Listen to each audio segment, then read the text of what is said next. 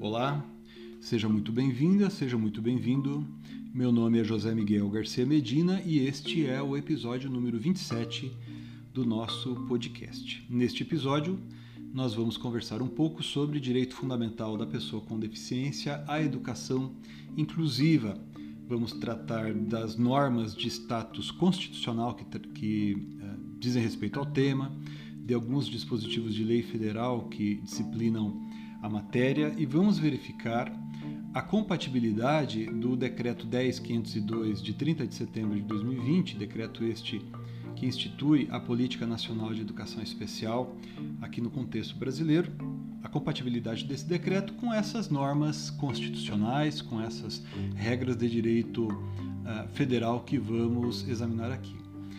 É, eu trato de outros aspectos relacionados a direitos fundamentais da pessoa com deficiência na Constituição Federal comentada.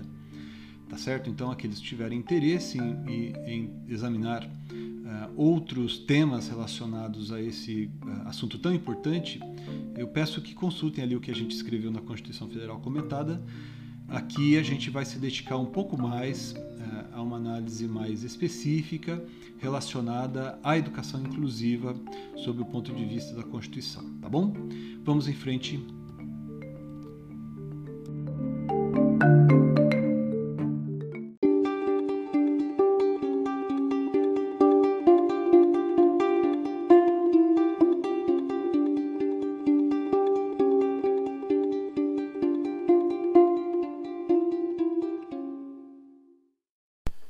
Neste episódio, nós vamos fazer uma análise desse tema sob uma perspectiva exclusivamente jurídica. Não é nossa intenção aqui realizar um exame do assunto sob aspectos pedagógicos, educacionais, sob o ponto de vista médico, sob o ponto de vista psicológico e etc. O que nós vamos realizar aqui é uma análise do texto constitucional e de outras regras que se encontram no direito brasileiro em nível constitucional também, e assim também de legislação existente a respeito do tema. Então comecemos pelo que está aqui no texto constitucional. É, a Constituição brasileira, Constituição de 1988, é, no artigo 208, estabelece que o dever do Estado com a educação será efetivado mediante a garantia de atendimento educacional especializado aos portadores de deficiência, é o que está no texto da Constituição, preferencialmente na rede regular de ensino. Isso está no artigo 208, inciso 3. Um pouquinho adiante, o artigo 227, parágrafo 1, inciso 2, vai dispor que o Estado promoverá programas de assistência integral à saúde da criança, do adolescente e do jovem, admitida a participação de entidades não governamentais mediante políticas específicas e obedecendo aos seguintes preceitos. Daí o inciso segundo deste parágrafo 1 do artigo 227 estabelece que um desses preceitos é a criação de programas de prevenção e atendimento especializado para pessoas portadoras de deficiência física, sensorial ou mental, bem como de integração social do adolescente e do jovem portador de deficiência, mediante o treinamento para o trabalho e a convivência e a facilitação do acesso aos bens e serviços coletivos com eliminação de obstáculos arquitetônicos e de todas as formas de discriminação.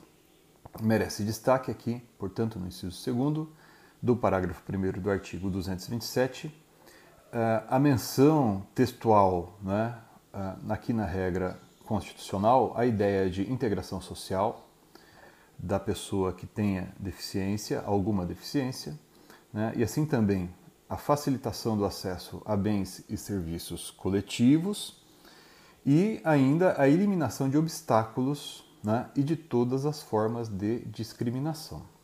Então, isso é o que está aqui no texto da nossa Constituição, a Constituição de 1988. Além desse texto que está na nossa Constituição, eh, temos que adicionar também o que consta da Convenção Internacional sobre os Direitos da pessoa, das Pessoas com Deficiência. essa convenção internacional, ela ingressou no direito brasileiro em observância ao que consta no parágrafo 3 do artigo 5 da Constituição. É, vocês se lembram, o parágrafo 3 do artigo 5 da Constituição estabelece que os tratados e convenções internacionais sobre direitos humanos que forem aprovados em cada casa do Congresso Nacional em dois turnos por três quintos dos votos dos respectivos membros serão equivalentes às emendas constitucionais. E foi o que aconteceu uh, com, esse, uh, com essa convenção internacional. O Congresso Nacional aprovou uh, essa convenção, isso constou ali do decreto legislativo 186 de 2008 nos termos do parágrafo 3 do artigo 5 da Constituição. E o decreto 6949 de 2009 promulgou a Convenção Internacional sobre os Direitos das Pessoas com Deficiência. Então, essa convenção internacional ela está inserida no contexto brasileiro com o status de norma constitucional. E, nesse caso, especificamente, nos termos do parágrafo 3 do artigo 5 né, trata de direitos humanos e, por ter uh, sido inserido no direito brasileiro, no âmbito normativo brasileiro, estamos aqui de direitos fundamentais reconhecidos no contexto constitucional brasileiro também. De acordo com o artigo 24 da Convenção Internacional sobre os Direitos das Pessoas com Deficiência, os Estados partes né, que aderiram a essa conversa, conversa, convenção é, reconhecem o direito das pessoas com deficiência à educação e, para efetivar esse direito sem discriminação e com base na igualdade de oportunidades, os Estados partes assegurarão um sistema educacional inclusivo em todos os níveis, bem como aprendizado ao longo de toda a vida com os seguintes objetivos. Então, percebam, primeiro ponto, estamos aqui diante de uma norma que, no direito brasileiro, tem status de norma constitucional que reconhece um direito fundamental, como nós acabamos de mencionar, e desse texto consta, em primeiro lugar, esse ponto. Né? O sistema educacional tem que ser inclusivo em todos os níveis. E, como diz essa regra, além disso, né, tem que ter por objetivo, continuo aqui na leitura dos trechos que considero importantes, o pleno desenvolvimento do potencial humano, senso de dignidade, autoestima, além do fortalecimento do respeito pelos direitos humanos, pelas liberdades fundamentais e pela diversidade humana. Então percebam aqui também uh, esses outros dois pontos, né? desenvolvimento do potencial humano e respeito à diversidade humana. Então, convivência com pessoas que sejam diferentes, por exemplo, é algo decorrente desse respeito à diversidade humana. Né? É, além disso, né, a observância aqui de participação efetiva das pessoas com deficiência em uma sociedade livre significa dizer que é, as pessoas que têm deficiência é reconhecido o direito fundamental de participar efetivamente da sociedade. Significa que não devem ser alijadas da sociedade, né? E dispõe ainda que os estados partes, como é o caso do Brasil, devem assegurar que as pessoas com deficiência não sejam excluídas do sistema educacional geral. Isso consta aqui do artigo 24, 2, a linha A, né, que as pessoas com deficiência não podem ser excluídas do sistema educacional geral. E além disso, depois na sequência, né, estabelece que as pessoas com deficiência uh, devem ter uh, direito de acesso ao ensino em igualdade de condições com as demais pessoas né, uh, que, com as quais convivem, né, na comunidade, melhor dizendo, na comunidade em que vivem. Significa dizer que as pessoas que tenham deficiência têm direito de participar da comunidade, estudando, por exemplo, com demais jovens, demais crianças da comunidade.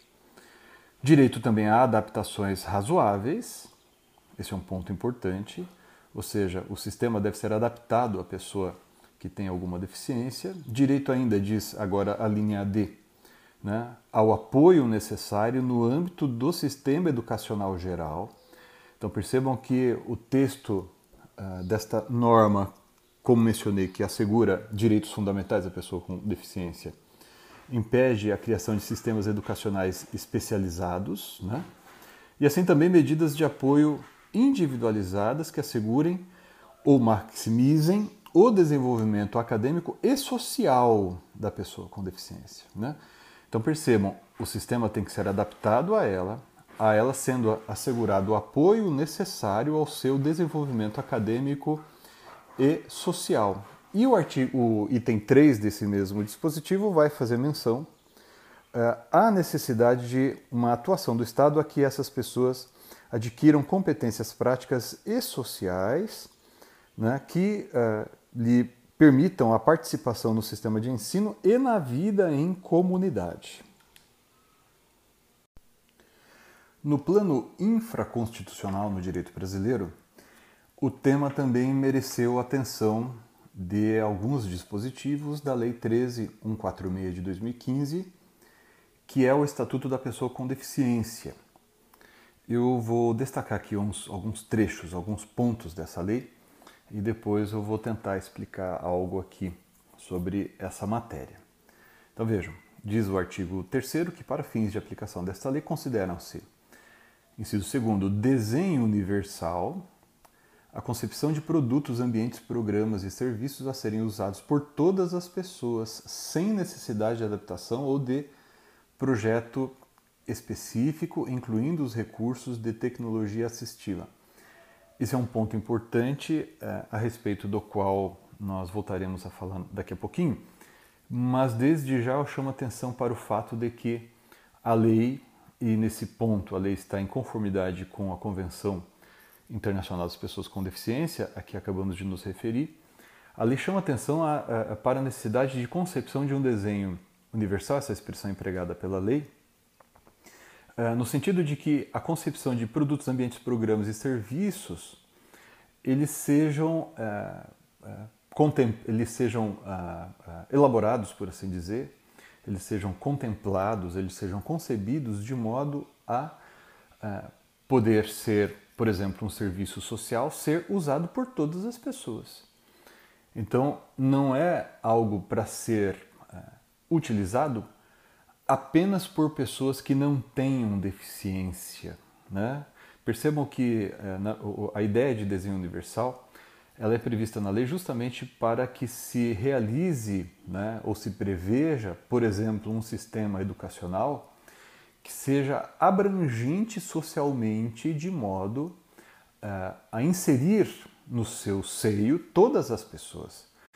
Adiante, né, o, o, a lei faz referência também uh, ao que se devem considerar barreiras, que seriam então qualquer entrave, obstáculo, atitude ou comportamento que limite ou impeça a participação social da pessoa. A participação da pessoa e o direito da pessoa, por exemplo, né, uh, participação na sociedade, na comunidade, etc.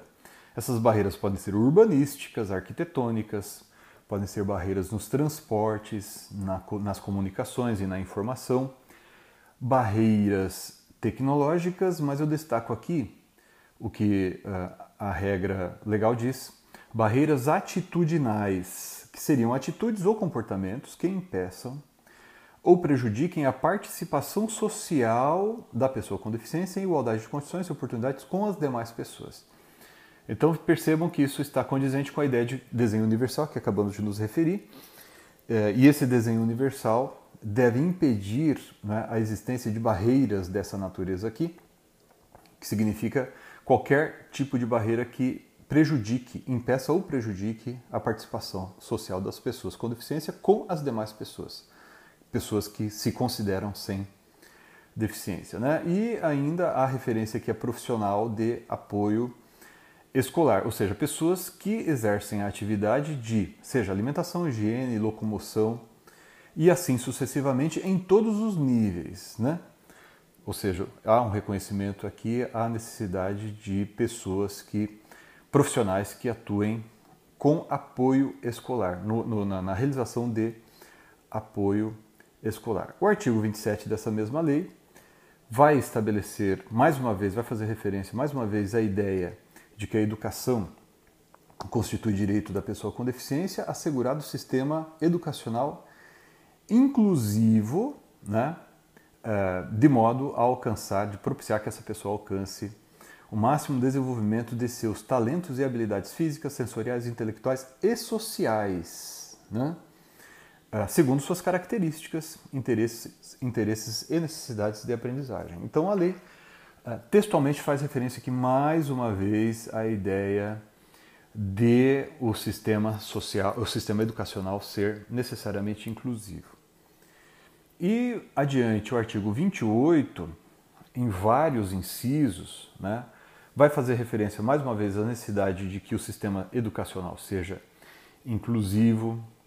O projeto pedagógico ele tem que contemplar né, a especialização do atendimento e do apoio educacional nesse contexto inclusivo, né, com a necessidade de adaptações para atender às características dos estudantes com deficiência né, uh, e garantir o seu acesso ao currículo em condições de igualdade, né, uh, ao planejamento de estudo de caso, né, o atendimento especializado, a adoção de medidas de apoio que favoreçam o desenvolvimento da pessoa com deficiência práticas pedagógicas inclusivas, né? ou seja, o estudo especial, o, sistema, o atendimento educacional especializado de acordo com a lei não é um atendimento especializado fora do sistema geral, né? Por quê? Porque nós vamos ter que desenvolver práticas pedagógicas inclusivas, né? E formação e disponibilização de professores para atendimento educacional especializado, além de oferta de profissionais de apoio escolar. Percebam então que o texto da lei, em consonância com o que está ali na Convenção Internacional da Pessoa com Deficiência, em vários locais, faz referência, primeiro, à ideia uh, de desenho universal, né? que faz referência à ideia de desenho universal que se aplica a ambientes, programas e serviços, né? aquilo que a gente mencionou, que Uh, o programa ele tem que ser geral e abrangente e, como diz a, a, lei, universal, de modo a atender a todas as pessoas. Né? E, além disso, aqui o sistema educacional seja inclusivo. Então, por exemplo, uh, ao que, à luz do que está aqui no texto da lei e naquele texto daquela convenção também aqui acabamos de nos referir, não atende ao desenho universal um sistema educacional que uh, separe pessoas com deficiência das pessoas que se consideram sem deficiência, né? porque daí seria um sistema educacional uh, que não seria inclusivo, mas pelo contrário, né? que separaria as pessoas de acordo com suas características. Eu gostaria de tecer agora alguns comentários ao texto daquela convenção internacional, que, como nós mencionamos, tem status de é, direito fundamental, pois observou o parágrafo 3 do artigo 5 da Constituição Brasileira e de algumas definições que estão ah, nessa convenção e na, no Estatuto da Pessoa com Deficiência, a Lei 13.146 de 2015. Certo? É, bom, primeiro, a definição de pessoa com deficiência, que é qualquer pessoa que tem impedimento de natureza física, mental, mental intelectual, sensorial, né, uh, o qual, em interação com ou mais barreiras, pode obstruir sua participação plena e efetiva na sociedade em igualdade de condições com as demais pessoas. O artigo 2 isso está no artigo 2 caput da Lei 13146, o Estatuto da Pessoa com Deficiência, e também no artigo 1 da Convenção Internacional que nós mencionamos há pouco. É interessante notar que, de acordo com o parágrafo 2 do artigo 1 da Lei 12764 de 2012, a pessoa com transtorno do espectro autista é considerada pessoa com deficiência para todos os efeitos legais. É, o preceito normativo que acabamos de mencionar, ou seja, o artigo 2 caput do Estatuto da Pessoa com Deficiência, é, e assim também aquele presente na Convenção Internacional, é social, né? Percebam que diz respeito a tudo que pode obstruir de algum modo a participação plena da pessoa. plena e efetiva da pessoa na sociedade em igualdade de condições com as demais pessoas. Interessante notar, e aqui vou me valer de alguns autores que já trataram do tema com vagar e profundidade, que o conceito trazido, eh, seja na convenção, seja na lei, eh, representa que se adotou aqui um modelo social de deficiência que reconhece, portanto, que a deficiência não está nas pessoas que têm algum impedimento de ordem física, mental, intelectual ou sensorial. A deficiência está na sociedade. Né? Percebam, então, sob esse ponto de vista, é importante notar que deficiente não é a pessoa que tem algum impedimento. Deficiente é a sociedade que cria e mantém limites à pessoa né, que tenha qualquer tipo de impedimento. É, porque é a sociedade que cria barreiras né, de várias ordens, ah, seja barreira arquitetônica, por exemplo, e seja barreira atitudinal, que como nós acabamos de mencionar lendo o texto do Estatuto da Pessoa com Deficiência. Né? E essas é, barreiras é que obstruem a participação plena e efetiva das pessoas na sociedade em igualdade de condições com as demais. É, a deficiência, então, resulta, e aqui eu vou ler texto dos autores Araújo e Maia, a deficiência resulta da interação dos impedimentos com as barreiras existentes na sociedade, de forma a provocar a exclusão, ou ao menos a impedir a inclusão. O novo conceito opõe-se ao modelo médico da deficiência, que considerava que deficiência estaria nas pessoas que, sob tal aspecto, necessitavam é, fundamentalmente de amparo à saúde e de políticas assistenciais. Como disse, os autores são aqui o Araújo e Maia, num texto, é, o conceito das pessoas com deficiência, que está na Revista de Direito Constitucional Internacional, volume 86. É, esse artigo está ali nesse volume, 86 páginas, 86 páginas, 165 seguintes. Então é interessante notar, portanto, que o conceito de, pessoa, de deficiência, de pessoa com deficiência. Portanto, não é um conceito médico, mas o conceito é social. E isso chama atenção para o fato de que uh, a deficiência a ser uh, afastada, expungida, é a deficiência da sociedade, de modo que essas pessoas sejam incluídas no contexto social. Né? Uh, o, o, percebam vocês que, desse modo, com esse arcabouço constitucional e infraconstitucional aqui no direito brasileiro, se operou uma profunda transformação na concepção de pessoa com deficiência, acentuando-se o modelo social ou modelo de direitos humanos, se preferirem, em detrimento do antigo modelo modelo médico, que antigamente preponderava. Um outro texto que me parece uh, merece destaque aqui, do, de, dos autores Nelson e Costa, também publicado na revista de Direito Constitucional Internacional, eles dizem o seguinte: abro aspas aqui, por muito tempo a deficiência fora vista exclusivamente pela perspectiva médica de forma isolada, associada a alguma patologia. Em suma, ser deficiente era ser uma pessoa doente. A percepção médica da deficiência falha por não visualizar o incidente de forma contextualizada, vendo a deficiência em si mesma como problema de um indivíduo que foge de um padrão homogeneizado de ser perfeito, do ser perfeito. Entretanto, quando do olhar a partir do modelo social, a deficiência não está no indivíduo, mas sim nas barreiras existentes na dinâmica de interação entre o corpo social, entre corpo social e indivíduo. O deficiente não é deficiente, mas sim diferente, como todos assim o são. Nessa modelação tem-se em seu bojo o reconhecimento da diversidade que compõe a sociedade. Então, fecho aspas aqui, Nelson e Costa dos Direitos das Pessoas com Deficiência, na revista de Direito Constitucional Internacional, volume 100, páginas 187.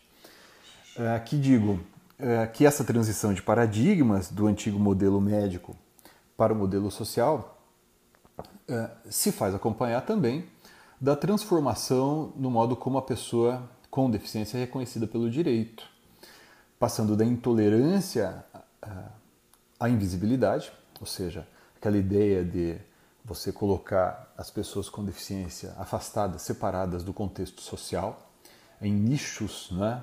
como se elas não merecessem participar da vida em sociedade. Depois passou-se também pela fase assistencial até se chegar à etapa atual, que a doutrina chama de fase humanista. E, dentre outros autores que tratam do tema, eu gostaria de indicar aqui para vocês a leitura de, do, dos textos dos, do Nishiyama, Os Direitos das Pessoas com Deficiência, que tá, está na Revista dos Tribunais, volume 986, página 167 seguintes, e também do professor Riemann, né? Uh, breves notas sobre o novo direito das pessoas com deficiência, que está na revista Jurídica do Ministério Público do Estado do Paraná, número 9. Aliás, com destaque para esse texto que é muito bom e recomendo a leitura mesmo, né? Riemann, breves notas sobre o novo direito das pessoas com deficiência na revista jurídica do Ministério Público do Estado do Paraná, número 9. É, eu é, destaco ainda um outro dispositivo da lei do Estatuto da Pessoa com Deficiência, que é o artigo 8 que nós não mencionamos antes, que também destaca essa necessidade de se assegurar uh, o convívio social e a integração à sociedade, portanto, que afasta a ideia de que a pessoa que tenha alguma deficiência é, ela não possa ser incluída no contexto social. Isso daqui vai se aplicar, como nós mencionamos há pouco, é? também na parte educacional. Pela, tem sido visto já pela jurisprudência brasileira. Bom, como nós vimos há pouco, o artigo 227, parágrafo 1 inciso 2 da Constituição, estabelece que o Estado deve promover a criação e prevenção de programas de prevenção e atendimento especializado para as pessoas uh, que tenham alguma deficiência. Né? E o Supremo decidiu, uh, sobre, uh, à luz da lei do Estatuto da Pessoa com Deficiência e com base nesse dispositivo constitucional, que essa lei indica assumir o compromisso ético de acolhimento e pluralidade democrática adotados pela Constituição ao exigir não, que não apenas as escolas públicas, mas também as particulares deverão pautar sua atuação educacional a partir de todas as facetas e potencialidades que o direito fundamental à educação possui que são densificadas em seu capítulo 4. Isso foi eh, objeto de decisão pelo Supremo Tribunal Federal na ação direta de inconstitucionalidade 5357. Bom, diante disso, o que a gente pode dizer sobre a configuração desse assim chamado desenho universal? Né? Vejam, primeiro vamos recordar que eh, seja a Convenção Internacional das Pessoas com Deficiência, que como é, é sempre é bom recordar, ela tem status de emenda constitucional ao direito brasileiro e, portanto, prevê direitos humanos e, por ter sido inserida no contexto constitucional brasileiro, direitos fundamentais, portanto, e assim também o Estatuto da Pessoa com deficiência reconhecem que uh, esse arcabouço normativo se destina a assegurar e promover em condições de igualdade o exercício dos direitos e liberdades fundamentais por pessoas por pessoa com deficiência, visando a sua inclusão social e cidadania. Então a inclusão é o, a pedra de toque, por assim dizer, que norteia todo o sistema, todo o arcabouço normativo. Né? Uh, então esse, esse, esse embasamento, essa fundamentação jurídica, tem por propósito efetivar a inclusão social da pessoa com deficiência. O que importa no reconhecimento né, pelo direito, seja pelo, no âmbito constitucional, seja no âmbito infraconstitucional, que a pessoa com deficiência, ou seja, a pessoa que tem qualquer tipo de impedimento físico, mental, intelectual, sensorial, uh, é excluída do convívio social. Não raro, ou até posso, posso dizer cá entre nós como regra, ela é excluída do convívio social. Né? E esse modo de pensar deve informar né, a interpretação, seja do sistema jurídico como um todo, seja de decretos que tenham por propósito dar cumprimento às leis federais e, assim também ao sistema constitucional. Percebam, há um reconhecimento aqui de que o problema não está na pessoa que tem algum impedimento, né, que seria aquela ideia de deficiência sob um ponto de vista médico, que já foi superado. Né? Mas no ambiente, o, o, o, problema não está na pessoa, mas no ambiente que contém barreiras e restrições que impedem o acesso da pessoa. Né? É o ambiente, portanto, que contém deficiência, pois ele é concebido, né, não raro, ou pode-se dizer até mesmo como regra, de modo a não acolher a todas as pessoas, né? inclusive aquelas que encontram algum obstáculo na fruição uh, do ambiente, assim como as demais pessoas. Ou seja, não atende à ideia de desenho universal. Isso vale para aspectos arquitetônicos, como pode valer também para o sistema educacional, né? que é aqui a nosso, que tem exigido aqui a nossa atenção. Por que, que a gente diz isso? Né? O, o, o, sistema como um todo, a ideia de desenho universal, isso vale para aspectos do ambiente como em geral e assim também uh, ao sistema de serviços, como é o caso do sistema educacional, ou sistema de saúde e assim por diante, ele deve ser concebido de modo a ser usado por todas as pessoas, inclusive aquelas que tenham algum tipo de, de impedimento. Né? É isso que significa o desenho universal. Né? O que é desenho universal? Significa a concepção de produtos, ambientes, programas e serviços a serem usados na medida do possível, na maior medida possível, por todas as pessoas, sem necessidade de adaptação ou projeto específico. Né? Então, o desenho universal não exclui as ajudas, mas o desenho universal, né, ele deve contemplar, portanto, um sistema que atenda a todas as pessoas né, de modo a que, tanto quanto possível, não haja a necessidade de adaptação e apoio. Mas, se houver necessidade, que haja um apoio de modo a que essas pessoas sejam inseridas nesse contexto. Né? Então, o desenho universal ele não contém barreiras que impeçam ou dificultem o acesso da pessoa com deficiência né, ao sistema como um todo, ao sistema de serviços, ao ambiente como um todo e assim sucessivamente. Né? Esse ponto me parece é relevantíssimo e deve ser considerado quando nós é, nos ocupamos aqui da interpretação de disposições como essas, né, que tratam é, do modo como se disciplina o acesso da pessoa ao sistema com ao sistema educacional também.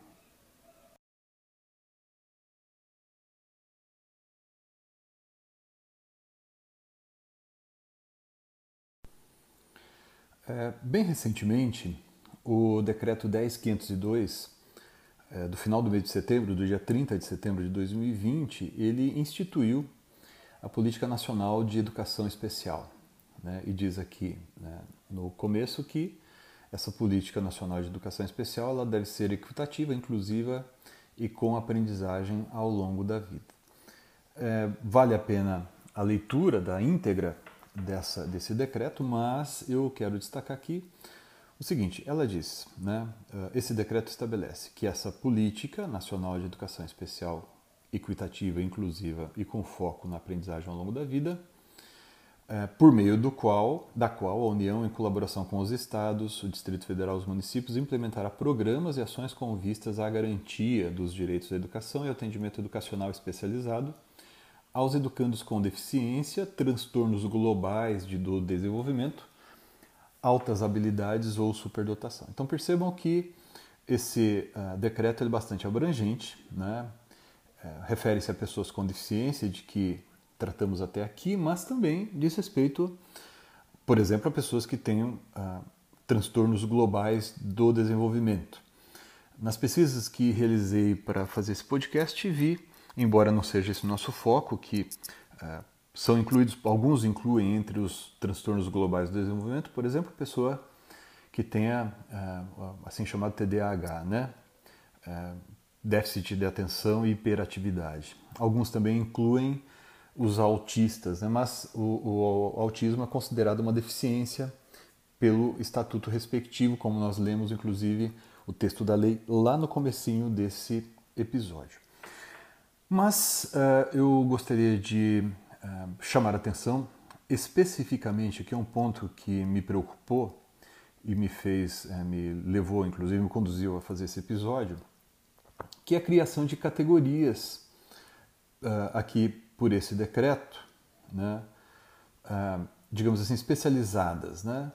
O artigo 2 inciso 7 faz referência, incisos 6 7 e 10 faz referências fazem referências esses incisos né, a diversos tipos de escolas e classes.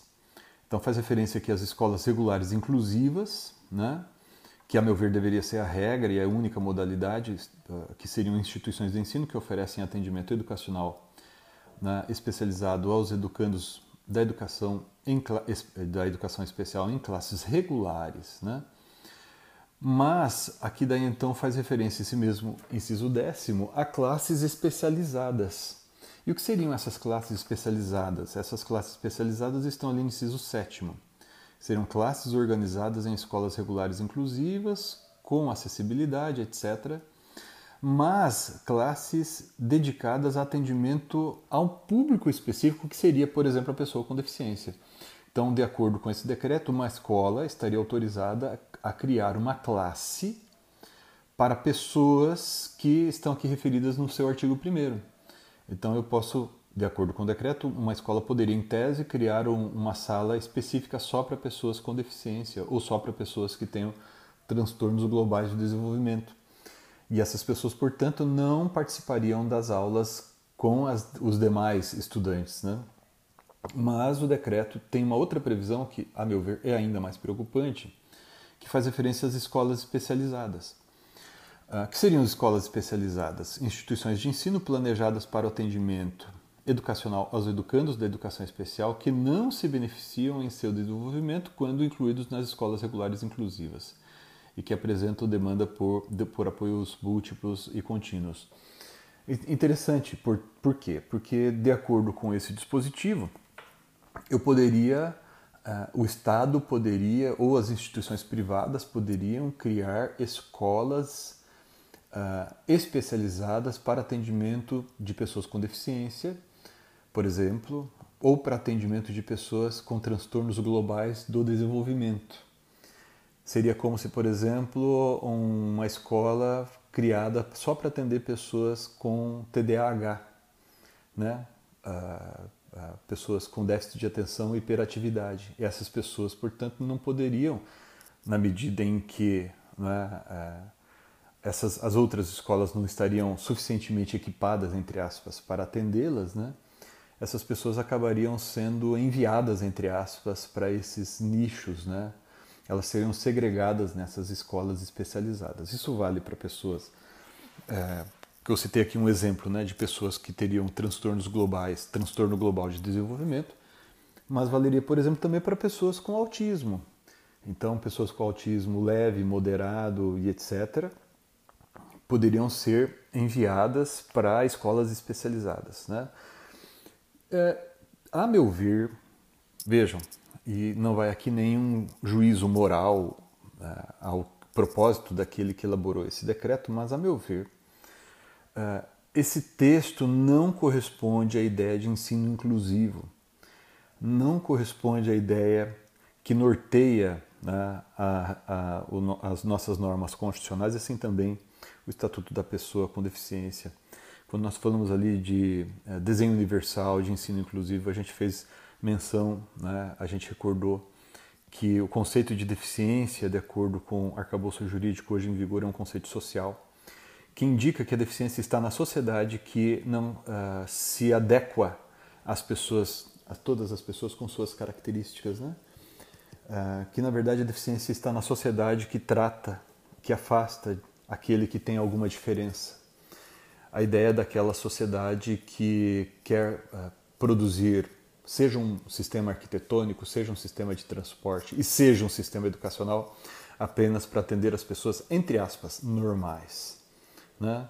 aquele que se considera normal, que não quer acolher, portanto, dentro do seu âmbito, do seu contexto social, da comunidade, a pessoa que tenha alguma deficiência. E esse decreto vai mais além, porque trata não apenas das pessoas com deficiência, ele é abrangente, para contemplar também aqui as pessoas que teriam transtornos globais do desenvolvimento que eventualmente não sejam consideradas deficiência, embora isso também seja bastante controverso. Então, por exemplo, né, o transtorno de déficit de atenção e hiperatividade, né, por alguns é referido aqui como transtorno global de desenvolvimento e é abrangido aqui também por esse decreto.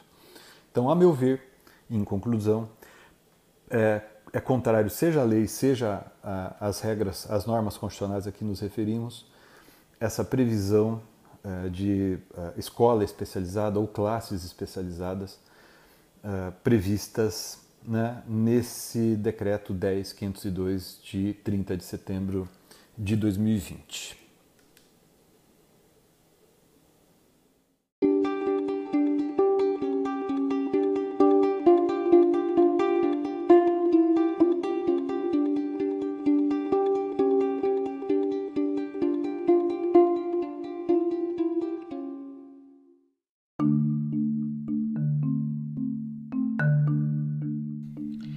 Tema é bastante complexo, bastante uh, interessante, importantíssimo. E aqui neste episódio eu procurei tratar apenas dessa nuance que considero relevante que diz respeito à educação inclusiva. Espero que vocês tenham gostado, eu aguardo as suas sugestões e críticas. Uh, e se gostaram desse nosso trabalho, que ouçam também os nossos outros episódios desse podcast, compartilhem com seus alunos, com seus colegas, com seus professores. É o melhor modo de vocês uh, ajudarem a gente a prosseguir com esse projeto. Muito obrigado a todos, a todas, um grande abraço e até a próxima.